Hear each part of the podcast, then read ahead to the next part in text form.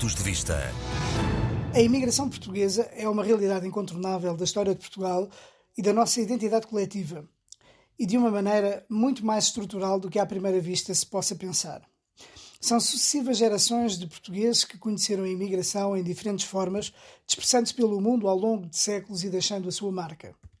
Esta presença é uma realidade demasiado vasta para capacidade que o país tem tido para chegar até ela e aproveitar plenamente o seu imenso potencial, onde o afeto e o apego às origens têm um papel muito relevante. Hoje, os órgãos de soberania, as instituições, as câmaras municipais, têm uma noção muito mais clara e com menos preconceitos sobre a importância desta realidade. O discurso oficial sobre a imigração está mais próximo de ter uma consequência a nível das ações e medidas e está a atingir um grau de maturidade que permite que se dê o desejado salto qualitativo. O envolvimento dos residentes do estrangeiro nos destinos do país é muito maior e a proximidade aumentou enormemente em virtude da facilidade de comunicação e da mobilidade. A imigração portuguesa tem hoje, por isso, outros contornos, outra complexidade e diversidade que é preciso levar em consideração quando se pensa no que se pode fazer para reforçar os laços com os residentes no estrangeiro e os lusodescendentes.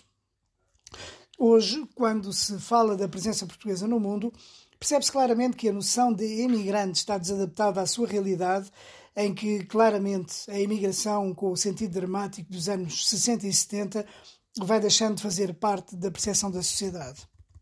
Os próprios canais de televisão estão mais abertos e já emitem em horário nobre programas relacionados com a vida dos portugueses que vivem fora do país. Depois de décadas de alinhamento, hoje existem programas como Os Portugueses pelo Mundo e A Hora dos Portugueses na RTP ou Os Descobridores na SIC, que dão bem conta desta nova realidade.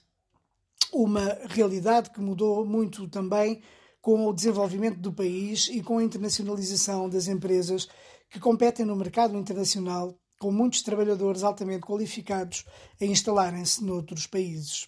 Além disso, percebe-se muito melhor o enorme trunfo diplomático, económico, cultural, político ou linguístico que representa a presença portuguesa no mundo.